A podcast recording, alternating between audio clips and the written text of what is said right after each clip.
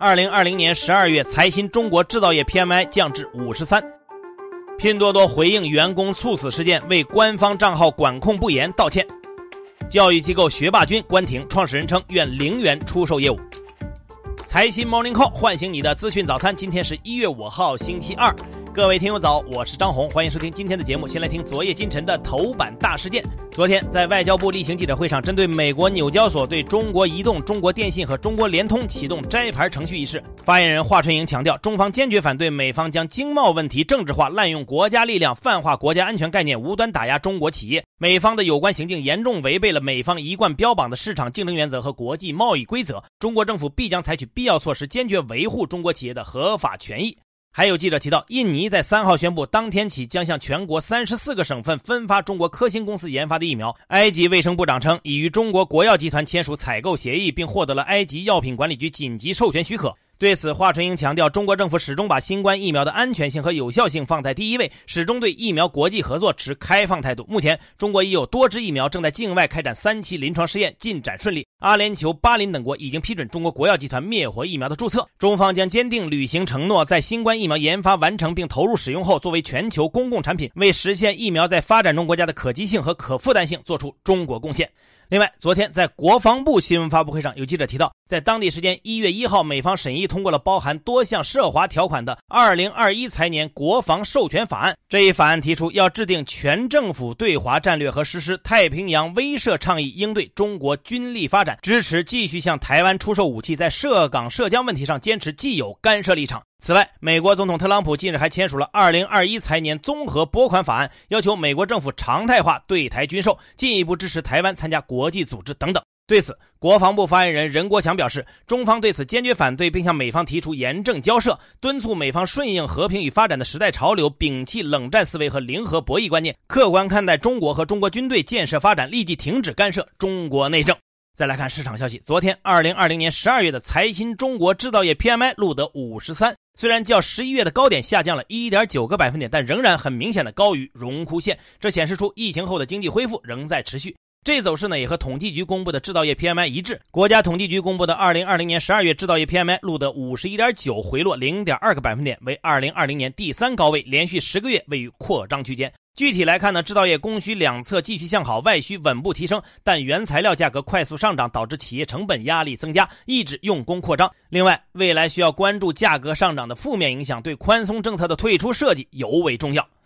昨天呢是二零二一年的第一个交易日，股市也迎来了开门红。沪指报收三千五百零二点九六点，涨幅百分之零点八六；深成指报收于一万四千八百二十七点四七点，涨幅百分之二点四七。两市成交突破了一点一万亿，较上一个交易日明显放量。盘面呢多数飘红，电气设备领涨，猪肉、养鸡、白酒等概念领跑两市。股王贵州茅台的股价盘中突破两千元。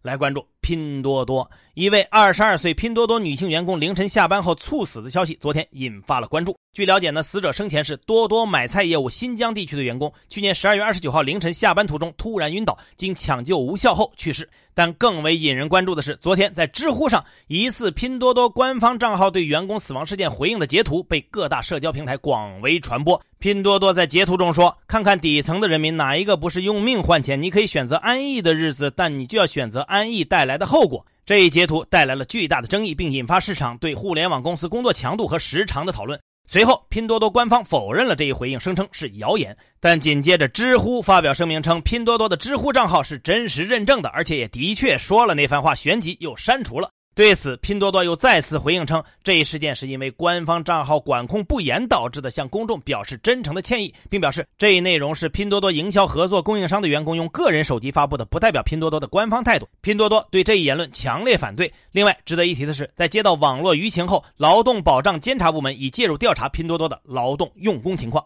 再来说说又一家暴雷的教育机构。元旦晚上，学霸君创始人张凯雷在朋友圈发布公开信称，因为暴雷，公司最后的潜在投资人不再投钱，宣布关停学霸君一对一和优学小班。他还表示愿意免费赠送学霸君一对一和优学小班，希望同行能够接收部分学生。对于代理机构愿意无偿送出必备的上课系统协助自救，并且寻找合适品牌商来承接门店以减少损失，他还坚称学霸君绝不跑路，绝不推卸责任，问题不解决不宣布破产。截至目前，全国大批学生家长和老师仍面临着被拖欠工资和退费难的困境。接下来关注疫情。昨天，大连市通报称，这次疫情具有潜伏期长、传播速度快、情况复杂等特点。有的病例做了十一次核酸检测才显出阳性，有的地区检测六轮还有阳性病例出现。北京市昨天通报称，要严格执行入境人员十四加七措施，切实做好机场防疫工作，加强入境检验检疫，严格客运、货运、地勤机组人员等的防疫管理。对从国内其他口岸入境未满二十一天的进京人员，落实闭环管理措施，严禁疫情输入。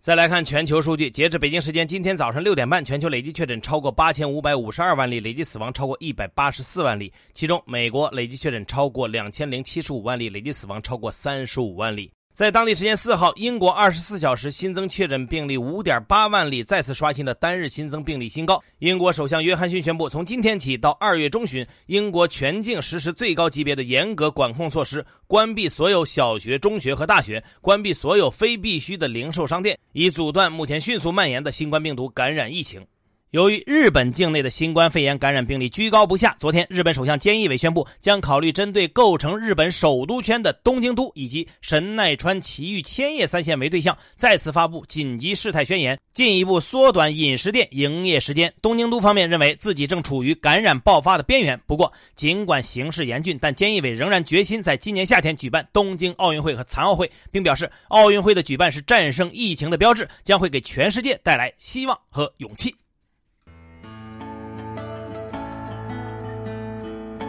好，接下来关注今天的财新说，如何看待今年中国经济的走势？长江证券首席经济学家武哥认为，新一轮疫情冲击下，世界经济似乎呈现出免疫的特征。一方面，海外需求回升，但供给缺口明显；国内消费和服务与常态时期仍然存在差距。因此，中国将继续填补海外供给缺口和国内需求缺口，这也是中国未来的经济动能。另一方面，叠加前期货币扩张和财政积极的滞后影响。经济可能仍具备半年左右的扩张惯性。展望今年，经济不一定会走弱，但随着政策收敛及经济扩张惯性消退，房地产动能有望回落，赤字率降低后，基建也将走弱。今年年中过后，整体经济动能也可能将趋缓。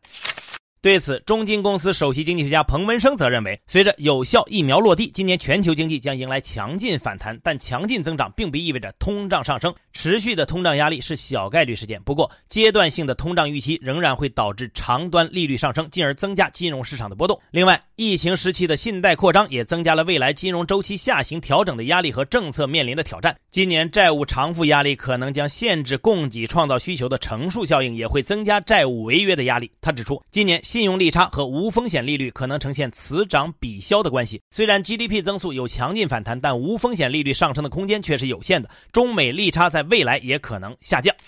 如何防止破产法成为逃债工具？中国政法大学研究生院院长李曙光认为，破产法需要公平公正地清理所有债权债务关系，保护各类债权人的合法权益。要想遏制利用破产法逃债，首先要通过信息披露、公司治理完善等一系列方式，让债权人提早关注困境企业和特殊资产。其次，法院在受理破产案件时，要更多运用听证的方式，严格把关破产立案。再者，需要更好、更专业的去解读并运用破产法，也要重视破产管理人行使撤销权和资产追索的作用。最后，既要发挥破产法作为基本法的功效，也要不断完善修改破产法，要运用破产法与民法典等制度工具打击逃废债。